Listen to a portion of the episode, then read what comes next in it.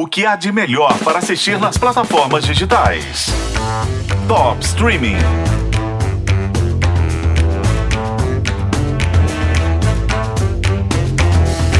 Eu tento assistir tudo, mas às vezes perco o bonde. Foi isso que aconteceu com Tokyo Vice, série de 2022 que está na HBO Max, mas que eu só vi agora nas vésperas da estreia da segunda temporada. Tokyo Vice é baseada na vivência real de um jornalista americano na capital do Japão nos anos 90. Por sinal, esse jornalista, o Jake Adelstein, é produtor da série.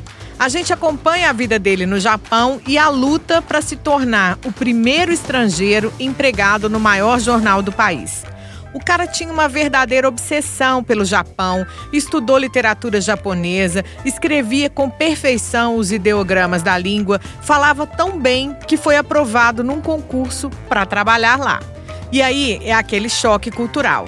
Ele sonha em ser jornalista investigativo, vai trabalhar na editoria de polícia, mas no primeiro crime que vai cobrir, todo idealista, descobre que não existe homicídio em Tóquio.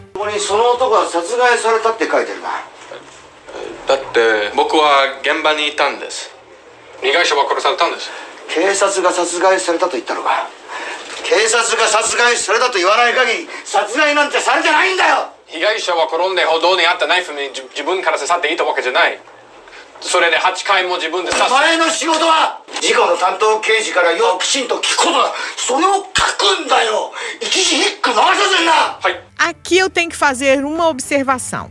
Para quem gosta de assistir só dublado, essa série tem um problema. Como ela é toda falada em inglês e japonês, só tem dublagem nos trechos em inglês.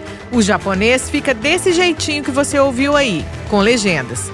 Ninguém precisa saber japonês para entender que ele levou a maior bronca, né?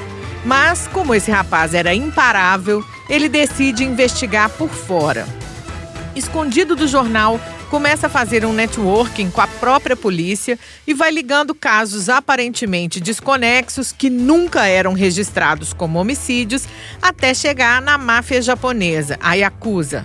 Aos trancos e barrancos, com episódios ora divertidos, ora revoltantes, ele vai descobrindo a influência do crime organizado em vários setores da tradicional sociedade japonesa. A série não é 100% fiel ao livro que o Jake Adelstein lançou contando essas experiências, mas é inspirada em casos e situações que ele viveu e presenciou nos anos 90, uma época em que jornalista tinha que bater perna, né? Porque não existia nem internet nem celular. É claro que o elenco é majoritariamente japonês.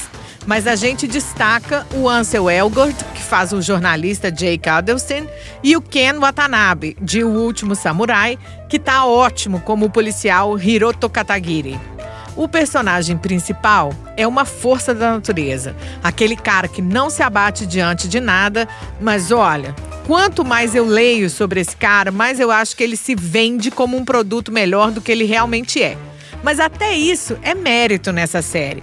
Pega um sujeito arrogante e prepotente e transforma ele numa espécie de herói, vítima de racismo e xenofobia, alvo de intimidações e ameaças e coloca o público torcendo pelo sucesso dele. De quebra, a gente tem aquele mergulho na cultura japonesa dos anos 90, onde o neon explode, as pessoas moram em caixotinhos e rituais milenares continuam sendo praticados no meio do furor da metrópole. Os oito episódios de Tokyo Vice estão na HBO Max e é lá que chega a segunda temporada a partir desta quinta, dia 8 de fevereiro.